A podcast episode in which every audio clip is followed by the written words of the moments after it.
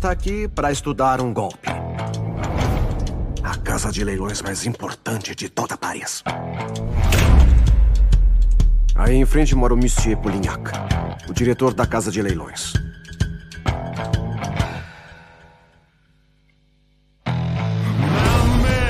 Para ter acesso direto para a casa de leilões. E onde queremos chegar é. Nas catacumbas de Paris.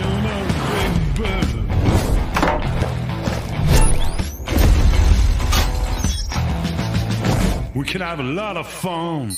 I'm a man. Ontem à noite conheci uma mulher. The way I make love to them. They can't resist. A mulher do Polignac. Não, não, não se apega nesses detalhes agora, Roy, pelo amor de Deus. O importante é que a contagem regressiva acaba de começar. Antes de começar, um lembrete: se inscreva no canal para me ajudar a fazer esse trabalho que tanto gosto. Bom dia, boa tarde, boa noite, nerds. Meu nome é Marcos e este é o canal Marcos Flash. Hoje vamos falar sobre a série Berlim. Vou falar tudo o que eu achei dela. Roda a vinheta.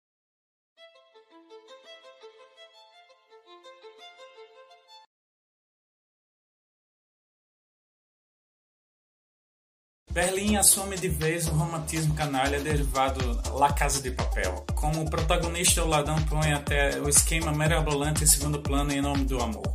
O romance sempre foi um elemento importante na La Casa de Papel. Ora por efeito colateral em atraso, ora como um ponto de partida para um novo esquema. Desde a primeira temporada, o amor dividiu os holofotes com o plano elaborado com jogos de gato e rato com a não a ponto de suplantar a adrenalina de idas e vindas do roubo, mas com um lembrete recorrente de que os ladrões mais cerebrais eram humanos e, portanto, capazes de colocar a fortuna em risco de uma atitude passional. Logo, não é surpreendente que o desejo e a paixão voltem a operar como ingredientes relevantes em Berlim. Até porque o romantismo canalha é um dos principais traços de personalidade de Pedro Alonso. No entanto, o que salta aos olhos é notar como no derivado o DNA de A Casa de Papel se acomoda na comédia romântica. Acredite, aqui é uma ambição menos financeira e mais amorosa.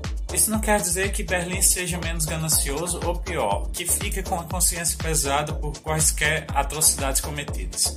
A ousadia e a vilania do agora protagonista estão ali em evidência, embora que esta seja uma história anterior à La Casa de Papel, aliás, anterior a qualquer sinal do seu adormecimento. A questão aqui é que, embora o derivado parta da ambição de roubar joias valiosas em Paris, esta premissa serve apenas como pretexto para que a, a série reúna um grupo de ladrões habilidosos, sim, mas que, como Berlim, estão cheios de amor para dar. Tomei Júlio Penha Fernandes como exemplo, o assaltante leal e experiente capaz de abrir qualquer fechadura. Sua confiança é ameaçada, que recebe a missão de ficar de olho na misteriosa novata Cameron Bergona Vargas, com quem não pode sequer cogitar envolvimento amoroso, segundo as instruções de Berlim. Ou então pegue a engenheira Keila, Michelle Jenner, uma verdadeira gênia que vê seu raciocínio antes tão afiado ser bagunçado pelo faz tudo musculoso Bruce Joel Sanches. A única exceção aparente no bando é o professor universitário Damian Tristan Wall, que é casado há muitos anos, não é capaz de enxergar a vida para si como não seja ao lado de sua esposa. Quer dizer, até que ele precisa.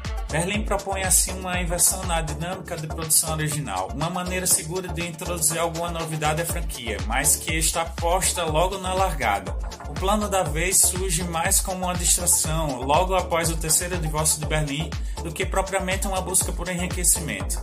Por isso, é coerente que tão logo encontra uma mulher atraente e interessante. O líder do esquema não pensa duas vezes e se dispõe a colocar seus aliados em perigo para viver uma nova paixão. Da mesma forma, não é difícil justificar o uso de tropos clássicos da comédia romântica, mesmo quando o protagonista tenta fabricá-los.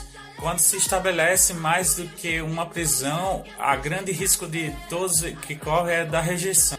Todas as peças do tabuleiro, as novas e as antigas, se encaixam sem nenhum esforço, e Berlim se mostra uma produção que se sustenta em si Nesse sentido, mesmo que Alicia Sierra, Nadia Niri e Raquel Murilo, Itzan e Tuno a Lisboa reapareçam, elas não são muletas para prender a atenção do fã. Seu papel narrativo é criar obstáculos para os ladrões e, consequentemente, reintroduzir o roubo à equação. Uma espécie de, de garantia para que ainda se trata de uma história de La Casa de... Essa estratégia que privilegia as reviravoltas, Berlim conserva ainda o desenrolar novelesco da trama, para o bem ou para o mal. No entanto, vale a pena dizer que ter apenas oito episódios torna bem mais resolvido que sua antecessora. Há enrolação, mas menos.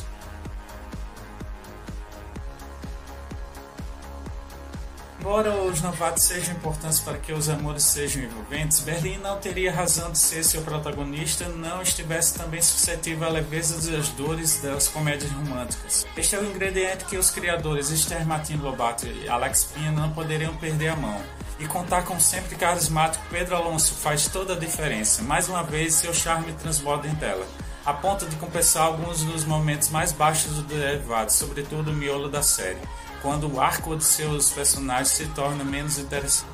Porque não adianta, há um preço a se pagar quando se coloca um gênero do crime para negar a lógica em nome do amor por tantas vezes. Agora o prejuízo pode ser maior ou menor, a depender da graça do seu protagonista. Neste caso, depois de cinco temporadas de La Casa de Papel, a aposta foi espertamente precificada. Afinal, às vezes nada é mais irresistível do que um canalha romântico no auge do seu atrevimento. E Alonso demonstrou de novo saber muito bem como ser esse cara. O derivado é divertido e preserva a essência do personagem. Recomendo para quem já viu a série principal, A La Casa de Papel, e para quem só gosta de um romance do bom, somado a uma série policial com atenção de assaltos pirotécnicos. E vocês querendo ouvir a série Berlim? Está disponível no Netflix. E vocês que viram, que acharam? Gostaram? Não gostaram? Se inscrevam no canal, deixem nos comentários sugestões, dê like no vídeo, compartilhe com seus amigos.